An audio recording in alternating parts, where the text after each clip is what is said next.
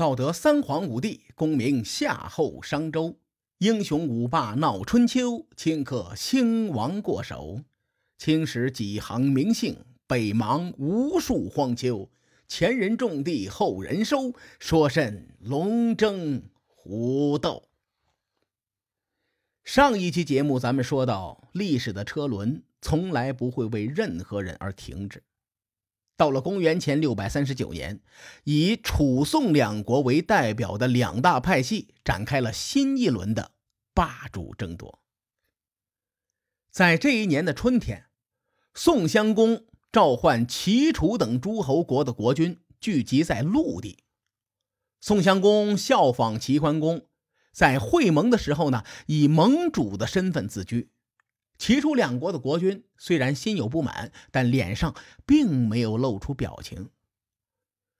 这次会盟很顺利，让宋襄公误以为其他诸侯认可了自己老大的地位，于是呢，独断专行，又约定半年之后的秋天再次进行会盟。会盟结束之后，宋襄公的哥哥穆仪说：“宋国实力并不强，咱们呢？”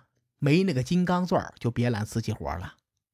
宋襄公偏是不听啊，接着说：“哦，许他齐桓公做初一，就许我做十五。”他自以为是看穿了尊王攘夷的本质，他以为呢，只要实行仁政，便可以天下归心。宋襄公的外交活动基本上都是按照礼乐制度一板一眼执行的。木仪一看。自己的弟弟脑瓜子转不过弯来呀，只能退而求其次。他提议说：“贤弟呀，下次啊，你去多带点小弟，以防不测。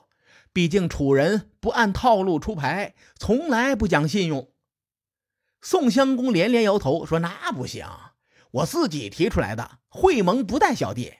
你若我食言了，对吧？天下诸侯谁会认我做这个老大呀？”从宋襄公的生平来看，这哥们身上的时代烙印非常重。他被礼乐制度忽悠的是最惨的。他认为称霸的基础不是实力，而是仁政。你说，列位，周公制定礼乐制度，可不是为了宣扬仁政啊，他是为了通过宣扬仁政以及天命等等这些思想，来更好的统治这个国家。到了宋襄公生活的年代，情况早就变了。春秋战国时代最大的特点就是变化，是不确定性。任何一个诸侯国，只要他敢为天下先，比时代多迈出那么一小步，就有可能成就一番大事业。宋襄公依着葫芦画瓢，学齐桓公当老大，而宋国的实力呢又不强，土地还处在四战之地上。他这个老大肯定没戏。话说到了会盟之日，宋襄公按照承诺没带小弟前来。楚成王呢，身为一代枭雄，眼里也没谁了。于是他在会盟的地点附近埋伏好了军队。会议在一片祥和的氛围中开始，之后呢，现场的气氛就变得非常的热烈。宋襄公和楚成王为了谁当老大开始对骂，人家楚成王可是带着小弟来的，一怒之下就把宋襄公给绑了，带回楚国关进了小黑屋。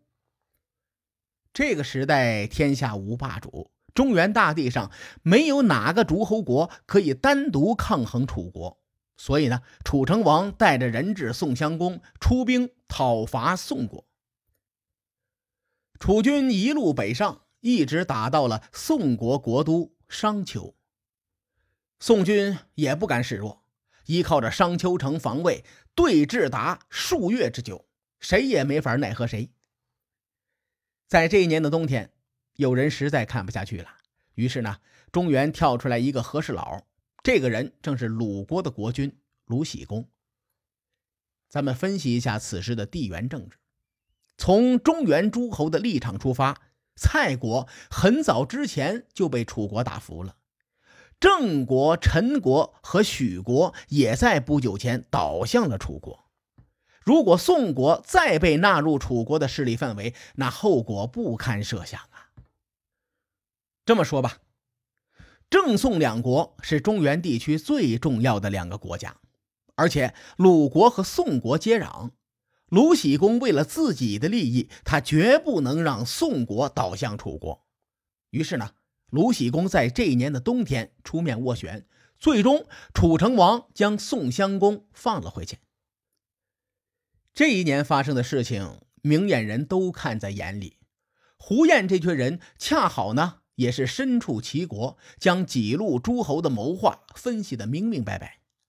他们认为，齐国衰落的势头已经无法扭转了，楚王又觊觎中原这么多年，这种没有老大的局面维持不了多久，还是趁早离开吧。重耳流浪团的大神们聚在桑林中。分析这些事情，但是天下没有不漏风的裤子。正巧有一个女奴在树上采桑叶，把这群人的谋划听得个一清二楚。这位小姐姐当天晚上就把这件事儿报告给了重耳在齐国的老婆齐姜。齐姜问他说：“此事事关重大，没有别人知道吧？”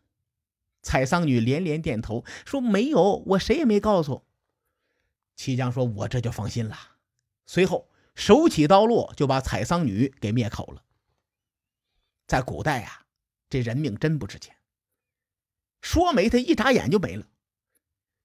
齐姜找到重耳说：“老公，此一时彼一时啊，齐国的衰落已经无可避免了。胡燕他们谋划和你一起离开齐国。”你不要害怕，听到这个消息的女奴已经被我杀了，但你一定要听胡燕他们的安排，千万不要再优柔寡断了。重耳的心里他有一百个不情愿呀，他说：“你别劝了，你看这齐国多好啊，你打死我也不离开。”齐姜不甘心，继续说：“你别看齐国现在还繁荣，不久之后啊，一定会破败。”而且你是因为晋国内乱才来到齐国的，可自从你流亡以来，晋国没有一天太平过。你弟弟伊吾背信弃义，昏庸无道，能拯救晋国的人呐，非你莫属啦。你看，胡燕他们跟你流亡了十几年，为了你的事儿，那是操碎了心呐。你整天在这儿吊儿郎当的吃喝玩乐，你还算是个人吗？重耳听完之后连连摇头，齐姜欣慰地说：“哎，终于你也觉得这样游手好闲不是人干的事情了。”重耳说：“嗯，你别误会，我摇头表示我不想听你说话。”齐姜气的就差点一口气没上来，他耐着性子继续说：“说我是齐国之女。”我比你更清楚，齐国的政局动荡，不适合久居于此。现在离开齐国是最好的时机，你不能再贪图享乐了。想当年，周成王把晋国封给唐叔虞的时候，那年呢，新秀值年。这里咱们多说一句啊，新秀值年的意思是，中国古代星象学者认为，在这一年。二十八星宿中的新宿主宰了天下运势。晋国的祖先获得封地的时候，有人占卜得到一个卦象，说唐叔虞的后代享有晋国，将同商王朝的国君数目一样。咱们节目开篇就说了，商王朝传承了十七世三十一位王，所以呢，晋国也将传三十一位国君。从晋国传承来看，晋惠公伊吾是晋国的第二十一任君主。于是齐姜继续说：“现在晋国的国运还远没有结束，这种混乱的局面不可能长久下去。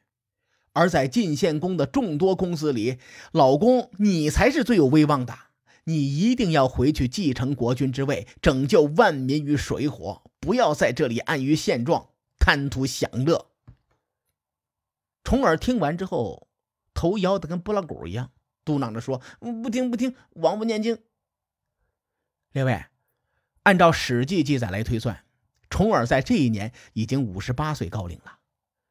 春秋的时候，人寿命很短的。孔子都说过：“人生七十古来稀。”自古以来，能活到七十岁的人是很少很少的。其实呢，我还是很理解重耳的。